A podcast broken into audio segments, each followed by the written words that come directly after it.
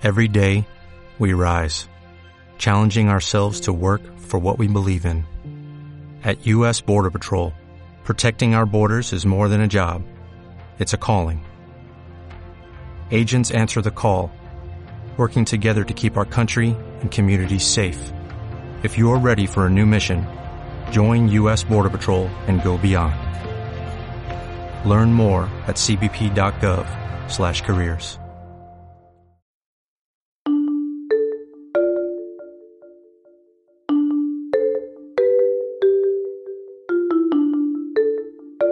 Paola Pérez es tachirense, nadadora y atleta olímpica. Compitió en los Juegos Olímpicos Río 2016 y los Panamericanos Lima 2019 marcaron su carrera, siempre en la prueba de aguas abiertas. La ruta para llegar hasta Tokio 2020 fue dura, sin apoyo oficial, con las limitaciones de la pandemia, con una migración lacerante de oportunidades y con una campaña de GoFundMe que apeló al respaldo de sus seguidores. Su participación en la cita olímpica mostró esa lucha, pero también las consecuencias sobre su salud mental, a propósito de sus primeras declaraciones al salir del agua. Creo que esas son las palabras más difíciles que voy a decir en, este momento. Quiero buscarme la carrera, quiero buscar lo negativo, pero o sea, fue, fue lo mejor que pude hacer después de un ciclo bastante tormentoso. Tuve fue meses para llegar aquí, me hubiese gustado quedar mejor, pero aquí también influye mucho la preparación de años. Habían unas que ya habían clasificado desde el 2019, tuvieron muchas preparaciones, tuvieron una preparación de nivel olímpico y fue lo que me pudo salir. No sé qué venga ahora. es difícil querer y, y lograrlo después de que en este ciclo, después de Lima, tuve pensamientos de atentar contra mi vida, no quería seguir y hoy me siento feliz de, de haber superado esos momentos tormentosos. Las personas que estuvieron conmigo saben lo difícil que fue para mí y el cambio que hice, me quedo con eso. Obviamente que me duele, pero a la vez también me siento feliz. No, no me puedo juzgar nada porque el camino fue difícil, pero conté con gente que me apoyó al final y bueno, espero que se sientan contentos con este resultado. En Palabra Hecha Podcast, hoy conversamos con Paola Pérez sobre lo vivido y lo que viene. Esta es una producción de María de Los Ángeles Graterol y quien te habla, Víctor Amaya. Hola a todos, soy Paola Pérez, nadadora olímpica en la especialidad de aguas abiertas 10 kilómetros. ¿Cómo te sentiste justo al salir del agua luego de competir en Tokio 2020, independientemente del resultado? ¿Qué fue lo, que, lo primero que te vino a la cabeza y cómo te sentiste tú como atleta de, luego del recorrido que te tocó hacer para llegar finalmente a esa competencia? Bueno, apenas salí del agua, obviamente pensé fue en el resultado que tuve y me sentí súper mal, obviamente.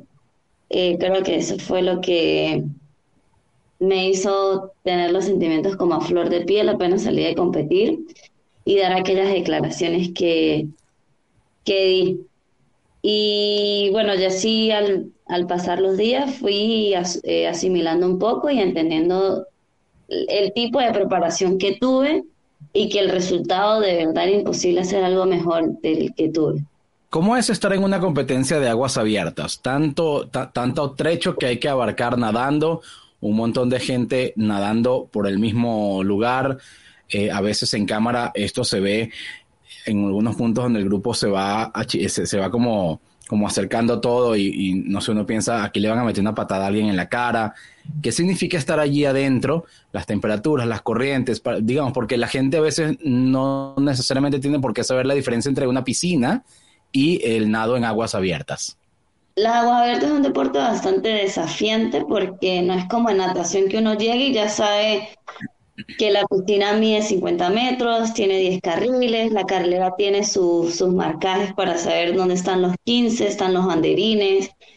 En aguas abiertas no ocurre eso, en aguas abiertas uno está así esperando cualquier escenario, puede ser agua fría, agua caliente, temperatura media, con corrientes, con oleaje, que haya muchos animales, que el agua esté muy sucia, que esté oscura. Es un sinfín de escenarios que se pueden conseguir si es mar, si es lago, si es río.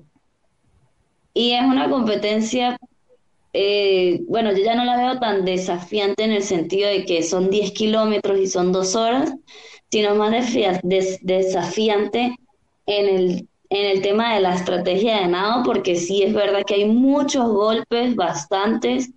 Eh, normalmente como uno va casi encima de otra persona, eh, a veces uno tiende a montarse muy al nivel de los pies y sí, claramente ahí con el talón le hunden a uno el, el, lente, le tocan la nariz, a veces le parten el labio.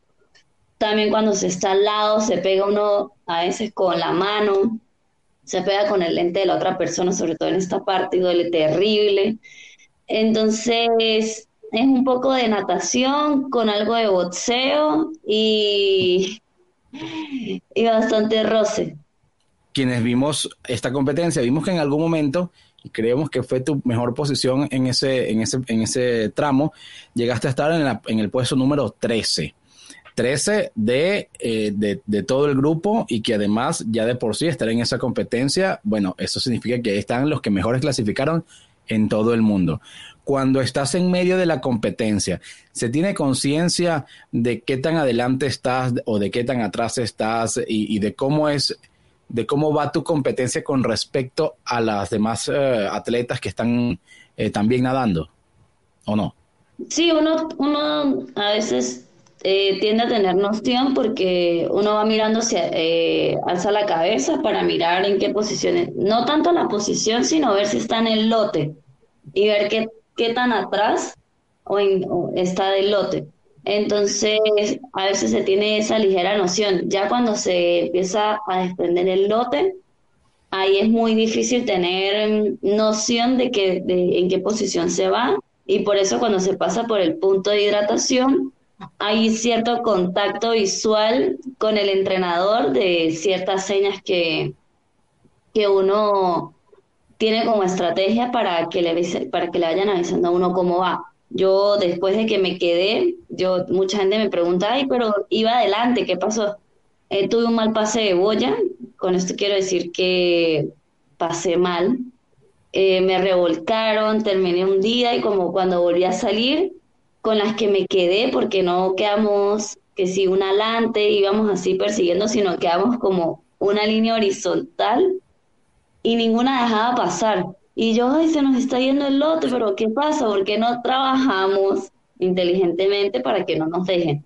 Entonces, en ese forcejeo hay un descanso, hay un agotamiento físico y también mental, porque se empieza a ver el lote que se va y ya cuando el lote se va es bastante complicado. Y ahí es cuando me empiezo a quedar y y tomo ese segundo aire cuando va mi entrenador y no, todavía no se acaba la competencia hasta que toque la placa, puedo seguir eh, remontando y ahí logré remontar un poco de posiciones, pero, pero bueno, se me fue difícil remontar un poco más.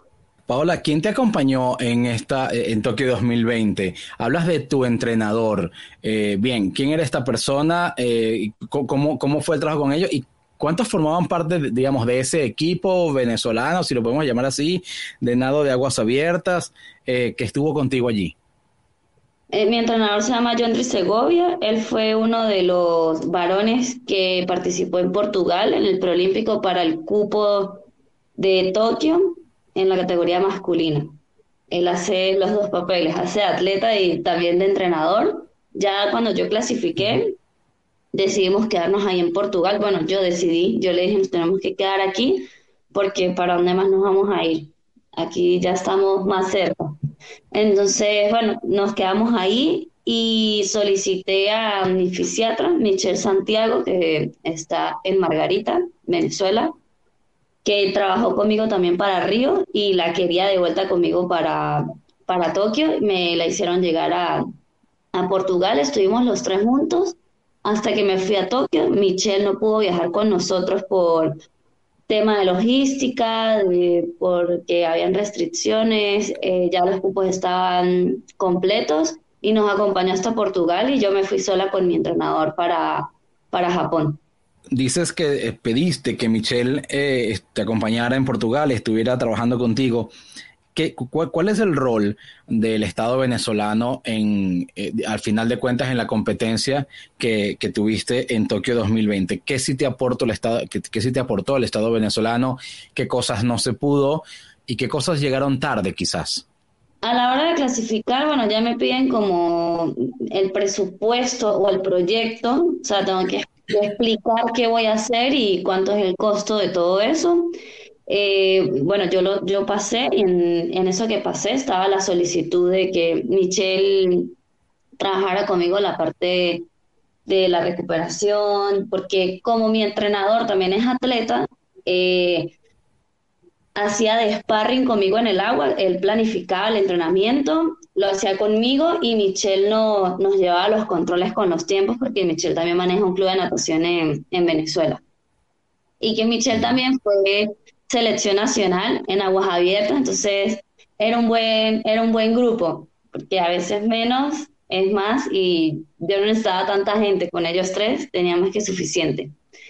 Y yo paso el presupuesto, eh, no me lo aprueban todo, me aprueban solo una parte.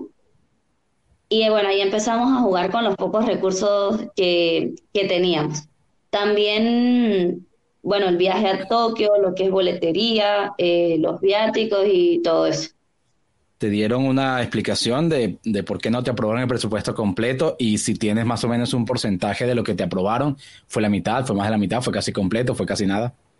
Fue un poquito más de la mitad. Eh, lo que me dijeron para mí fueron excusas, de verdad, porque ya a la hora de ir a unos Juegos Olímpicos eh, necesito una preparación como tal. Claro, la preparación tiene que haber venido desde tres años atrás, no, no un mes.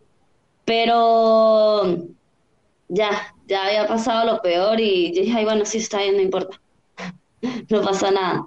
Antes de esto, tu, la, historia de tu preparación es, eh, es bastante particular. Eh, no solamente tu emigración a México, a México, a Chile, a donde estás ahora eh, también, pero bueno, ese entrenamiento o esa época que te tocó estar en pandemia sin entender dónde, dónde trabajar, nos contaban dos entrevistas que tuvimos antes, una fue con Eumaresa y una fue con Juan José Sayago, nos decían, bueno, ella incluso entrenó poniendo unas ligas en un, en un balcón de un apartamento para poder simular la resistencia a la brasa. Cuéntanos cómo fue finalmente tu preparación, porque nos acabas de decir hace unos minutos que, bueno, que cuando sales, ves el resultado, hay decepción, pero después también hay conciencia de, bueno, bajo las condiciones en que yo llegué aquí, eh, también es lo que es. ¿Cuáles fueron esas condiciones? paupérrima, se podría decir. Eh, no, lo ideal es hacer concentraciones varias veces antes de una competencia. El roce competitivo, no fui a ninguna Copa del Mundo en todo este ciclo olímpico, no fui a una Copa del Mundo, lo cual afecta bastante porque hay que mantener ese roce, saber las estrategias que se están aplicando, porque el deporte va evolucionando, las estrategias van evolucionando y cuando uno no va a esas competencias, pues pierde, pierde esas nociones de lo que se está haciendo ahora afuera. Eh, tampoco hice muchos trabajos, no hice trabajos de altura, eh, que eso también pues es algo que se necesita. Cuando llegó la pandemia, mm, fui de todas la que más duró tiempo sin nadar y cuando volví no logré hacer sesiones dobles, o sea, dos sesiones nunca las llegué a hacer, sino hasta que a mediados de mayo me voy a Venezuela, que estaba abierta la piscina del Sport Center y que me brindaban el espacio para hacer las sesiones que necesitara. Y de mediados de mayo a, mi competencia, pues prácticamente no era nada a comparación de las demás que hubo gente que ni siquiera paró. Entonces, Estamos hablando de mayo 2021, ¿cierto? Sí, claro. Entonces, no, fueron, estaba en desventaja total de todos los puntos porque también tenía la, el tema de que tenía que trabajar y pues por más que sea eso desgasta porque salía de trabajar y agarraba esa bicicleta y eso parecía Rigoberto Urán corriendo a la piscina y llegaba sin piernas, súper cansada y ya decía, no, ¿qué preparación física voy a hacer si no, el cuerpo no me da para nada? Entonces ese desgaste físico y mental, porque también mentalmente vienes muy agotado, te deja bastante en desventaja. Río 2016, bueno, fue en 2016. luego eh, nos hablas de que no, no, no, fuiste a otra competencia mundial eh, en, ese, en ese ciclo. Eh, creo que fuiste a Lima, creo que estuviste en los Panamericanos de Lima, si no me equivoco. pero la pandemia finalmente entró fue en 2020. ¿Qué impidió que tuvieras un mejor entrenamiento también antes de la pandemia? Los recursos, obviamente, para tener una buena preparación necesitaba mucho dinero para poder costearme lo que es el pasaje, la estadía, son normalmente a la altura son 21 días como mínimo. Eh, después de eso bajar al llano, los gastos de alimentación e indumentaria deportiva, porque todos esos implementos como el traje de baño, el gorro, los lentes se van desgastando. Y eso es como una renta trimestral. Eh, cuando, ¿Cuándo emigraste a, a, Chile, Paola? ¿Y por qué emigraste a Chile? Porque ya la piscina donde estaba entrando en San Cristóbal no cumplía como que todas las condiciones que uno necesita y ya no estaba funcionando constantemente, o sea, ya no estaba 24/7 eh, operativa y había otras, y dije, bueno, ¿qué otra piscina del país puede ser? Quizás, y casi todas estaban pasando por la misma situación. Y dije, si quiero seguir a Tokio, tengo que irme, porque aquí no, ya no tengo cómo. Yo era una de las que me negaba rotundamente salir del país. Yo decía, no, yo nunca me voy a ir. Pero hasta que me tocó el tema de la piscina, dije, no, bueno, esta es mi única fuente de, de, de poder, por así decirlo, y si no la tengo, pues no puedo seguir. ¿Cómo, cómo a seguir un nadador sin piscina? Eso es imposible. Y ese fue el tema principal, aparte de muchos más. Sin embargo, en Chile tuviste que tomar, nos decían, voy a poner esto entre, comillas, trabajos normales, eh, trabajos que no tenían nada que ver con preparación deportiva. Cuéntanos de esa, de esa parte, de, de, ese capítulo previo a tu participación en Tokio. Bueno, por ahí una vez salió una entrevista que dice que yo trabajé en una pizzería. Yo jamás trabajé en una pizzería.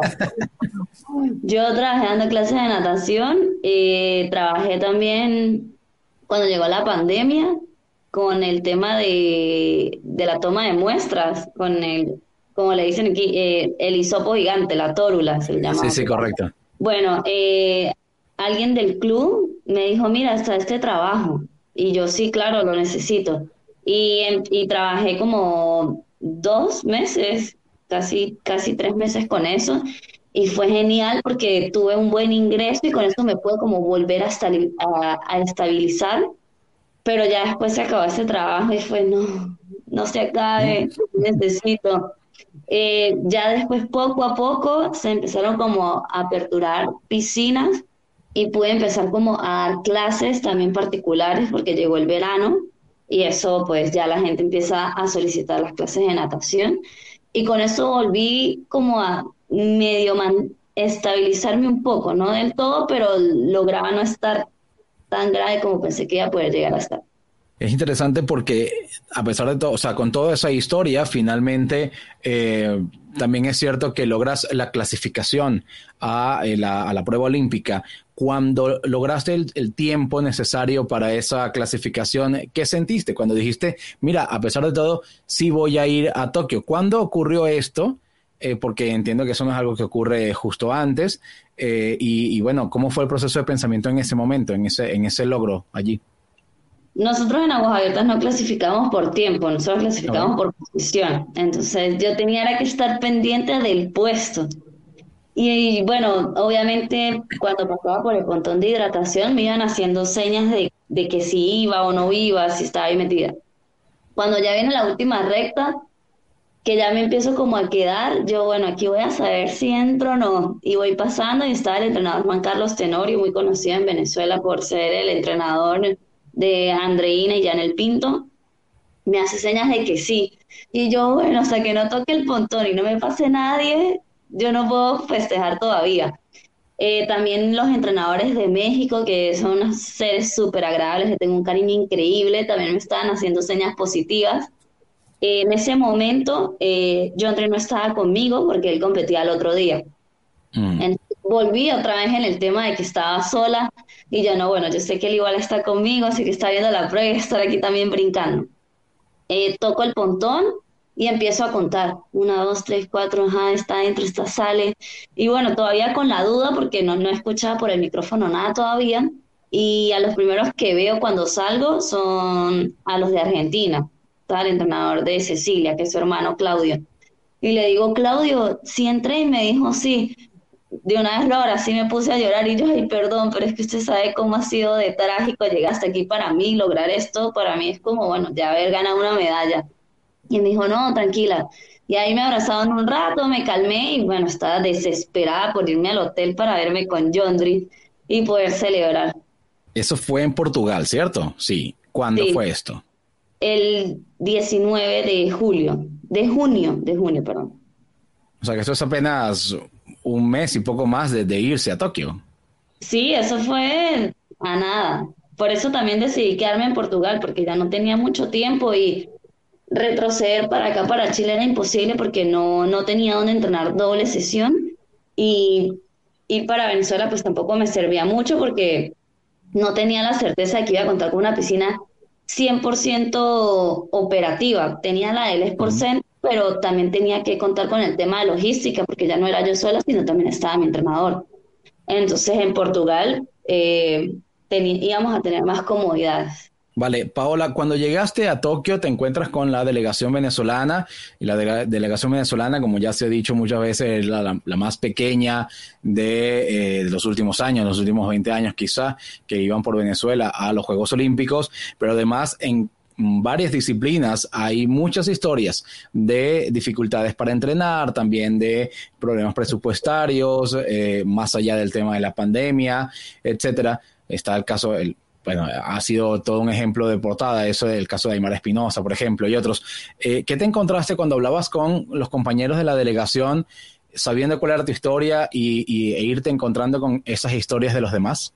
Pues cuando yo llegué no, no interactuaba con muchos porque mi horario de entrenamiento era bastante pesado, tenía que parar muy temprano o sea, comparación para los demás, yo como que estoy acostumbrada a que siempre tengo que estar desde temprano despierta para ir a entrenar. Y mis horas de descanso también eran muy cortas y cuando yo llegaba ninguno estaba. Entonces casi no interactuamos y cuando nos veíamos, pues ya uno como atleta no quiere seguir indagando en, en esas penurias y cambiamos de tema, que cómo se sienten, eh, cómo va todo. Se toca el tema muy, como muy por encima, porque por sí pues quieres estar como concentrado 100% en la competencia y ese es un tema que te vuelve como otra vez vulnerable, como que te vuelve un poco negativo y eso es lo que menos quieres en ese momento. Un aspecto interesante del preolímpico es el tweet que le escribiste a Nicolás Maduro, una respuesta a un tweet que, Nicolás Maduro puso y tú le respondiste diciendo, bueno, que a ti no te habían cumplido con lo prometido. Eh, ¿Qué reacciones encontraste a ese tweet, tanto en el ámbito deportivo como no lo sé, si hubo algún tipo de respuesta por parte de funcionarios del Estado, de instituciones del Estado? No, no, no, o sea, por parte del Estado ninguno, incluso, eh, bueno, hay un diputado que que me ha tendido mucho la mano y me comentó, me dijo que, que, él no sabía de eso. Y yo le dije, no, bueno, lo que pasa es que cuando fuimos a Río le expliqué la situación y me dijo, ah, bueno, yo te voy a ayudar en ese tema, eh, estamos trabajando en eso. Y no, más nadie así relevante.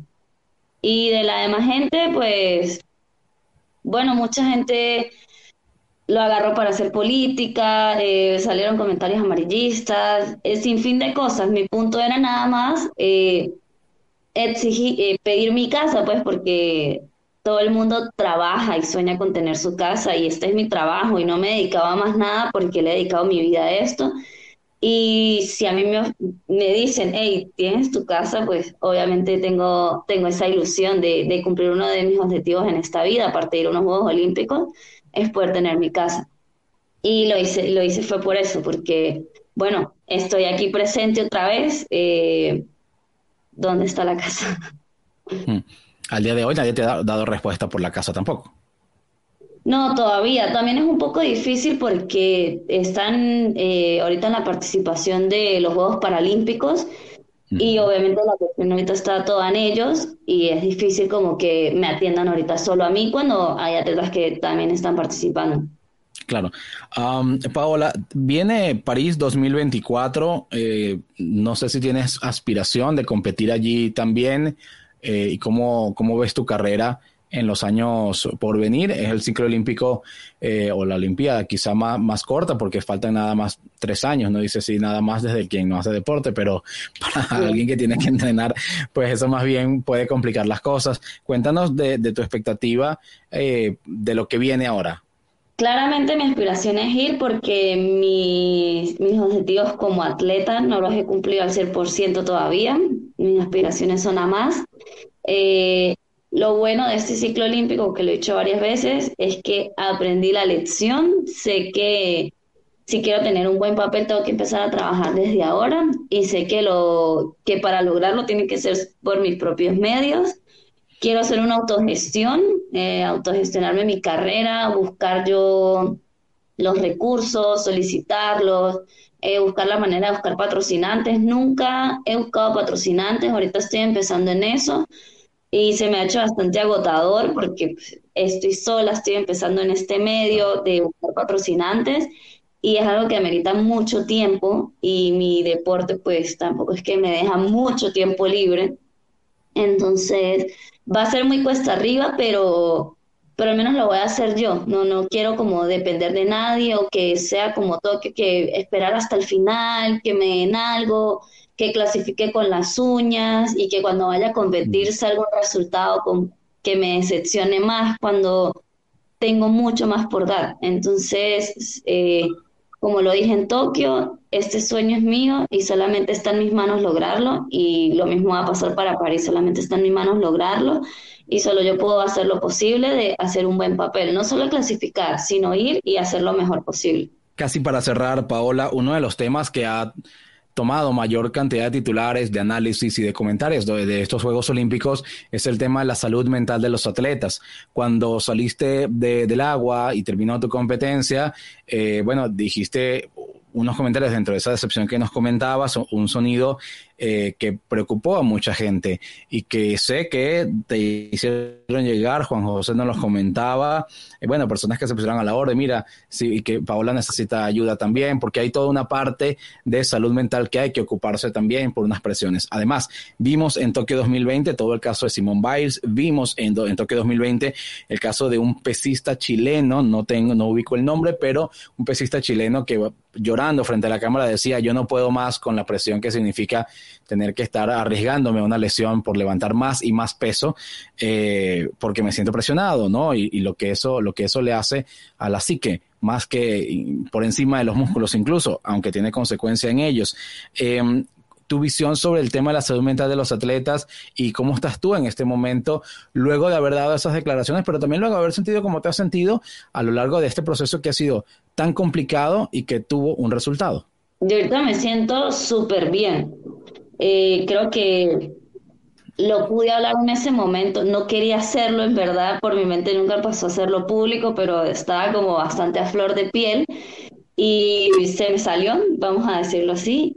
Eh, pero me siento fuerte, por eso hablo del tema como con mucha tranquilidad y con algo de seguridad, porque es un tema bastante delicado. Eh, hay gente que está pasando por eso y a veces ni siquiera es consciente de, de lo peligroso que puede llegar a ser. Yo pues, mi meta fue la que me salvó, mi meta de, de querer ir, claro, también me llevó un poco a eso, ¿no? No voy a negar que eso fue una de, de las principales causas porque de tanta presión salté a la depresión terrible.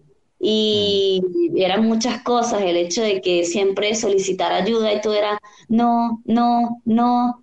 Y yo era que llegué al punto que me juzgué mi propia carrera deportiva, juzgué todos mis logros, de llegar al punto de decir yo no sirvo para nada, o sea, ¿qué hago aquí si yo soy mala, si no me están ayudando?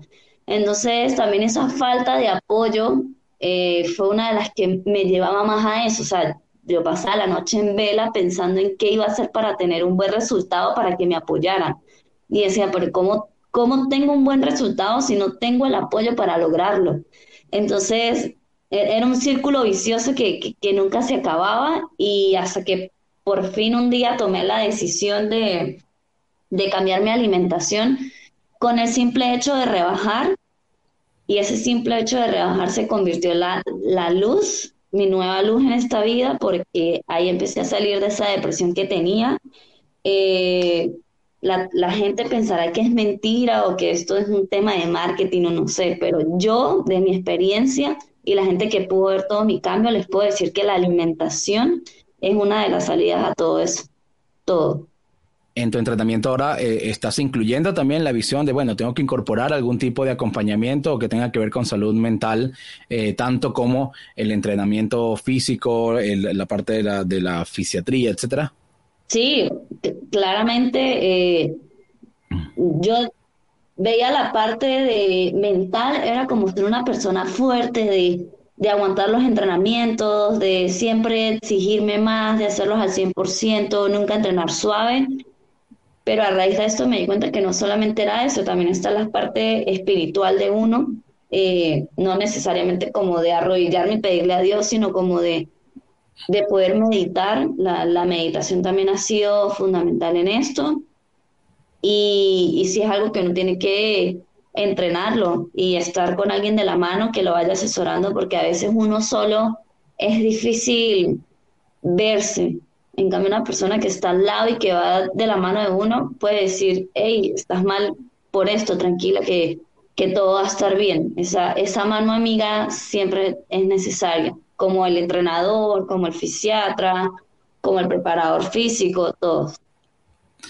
Paola, con esto quiero cerrar ya. Eres de San Cristóbal y haces natación de aguas abiertas, justamente saliendo de eh, uno de los estados donde menos aguas abiertas vas a encontrar en Venezuela. ¿Por qué aguas abiertas? Ya no solo natación, sino aguas abiertas. ¿Por qué para una gocha terminar eh, compitiendo, buscando, queriendo tener una carrera y teniéndola en esta disciplina? A nivel mundial las aguas abiertas se entrenan en piscina. Nadie, nadie entrena en el mar todos los días y va y se mete porque si usted va a la playa una tarde queda muerto. Ahora imagínese ir a entrenar dos veces al día toda la semana. Eso es inhumano, no se puede. Y no te sirve de nada al final porque no tienes ritmos de nado, no sabes cuánto estás nadando, solamente vas y vienes. Eh, la fuerza que, que requieres la puedes obtener en el gimnasio haciendo trabajos específicos en el agua. Entonces, el hecho de que no haya mar y no haya río cerca no quiere decir que, que no puedas, sí puedes, siempre y cuando tengas una piscina para poder hacer el kilometraje necesario y los trabajos específicos que necesites, en verdad. Y bueno. ¿Y aguas abiertas? 10 kilómetros que hay que tirarse nadando en vez de una cosa de piscina, digamos, con, con las distancias más acotadas. De por sí en piscina, nada, una, nada las pruebas como más complicadas, 200 mariposa, 400 combinados, 1500, 800. Y en el 2011, eh, Juan Tenorio llega a San Cristóbal con Erwin Maldonado, también nadador de aguas abiertas olímpico en tres ocasiones y de San Cristóbal. Y Juan Carlos me llama, el entrenador me llama y me dice, Paola, me hace falta una mujer.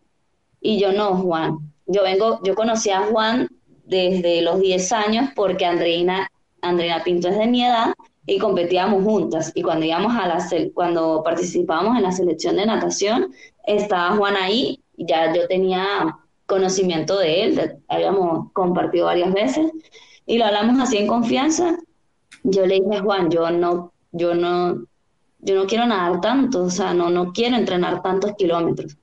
Eh, lo hablé con mi papá y mi papá, pero usted es buena para el fondo, a mí me encantaba correr, me metía siempre en carreritas por ahí de, corriendo y me iba muy bien. Y bueno, lo intenté, pero yo le dije a él que quería seguir nadando mi 200 mariposa y que quería seguir con el 200 mariposa. Y ese año eh, había, un clasificatorio de aguas abiertas en la represa de Caparo en Táchira. Y Juan me dice, Paola, pero vaya. Y yo, no, Juan, no quiero. Y me insistió y me insistió, yo, bueno, voy a ir. Cuando fui, pues terminé metida en la selección y, y ahí me quedé. Y bueno, ahí empezó todo. Mencionabas Andreina, Andreina tiene tu edad, se diferencian por algunos meses y ya ella no tiene carrera olímpica eh, y pareciera que la carrera de Paola Pérez todavía tiene más que dar. Andreina pareciera que ya está hacia, ah, bueno, no sé, eh, dirigiéndose hacia el retiro. ¿Dónde está la diferencia entre ustedes, Paola?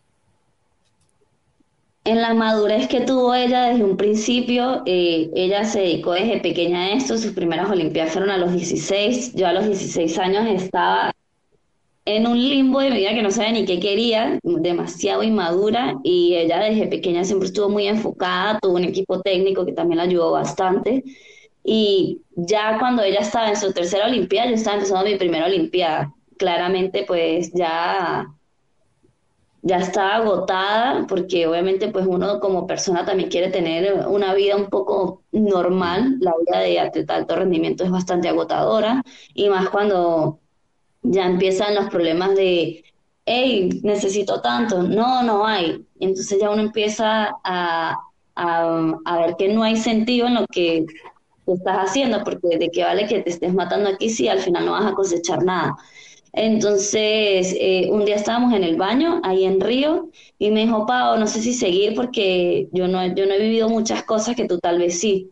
Y yo le dije, sí, obviamente yo he quemado muchas etapas que yo sé que tú no, tú no has podido quemar y ya tienes tres Olimpiadas, tienes un diploma olímpico, medallas panamericanas, récord por todos lados. Ya, ya lograste lo que muchos atletas han querido en una corta edad. Y por eso tal vez la carrera de ella ya terminó y la mía apenas comienza, porque yo hasta ahorita es que estoy viviendo todas esas cosas que he querido.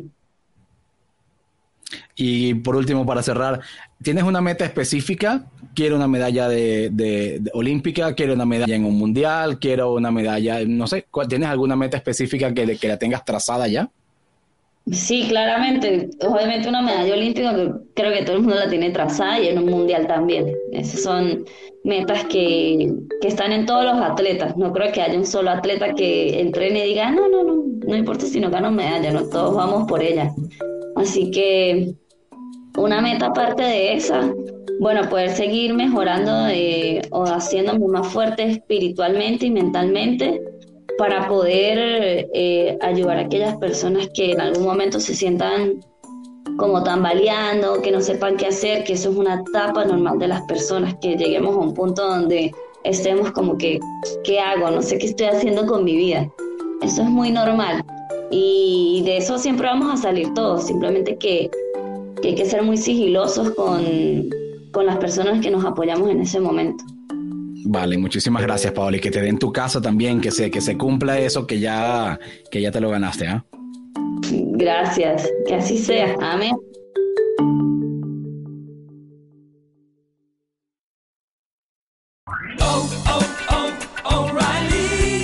¿Necesitas ayuda? En O'Reilly Auto Parts te ayudamos. ¿Necesitas algún consejo? Te aconsejamos. Nuestros profesionales en autopartes están siempre disponibles para ayudarte a encontrar lo que necesites. Excelente servicio al cliente es solo una de las ventajas que ofrece O'Reilly Auto Parts. Los profesionales en autopartes. Oh, oh, oh, O'Reilly Auto Parts.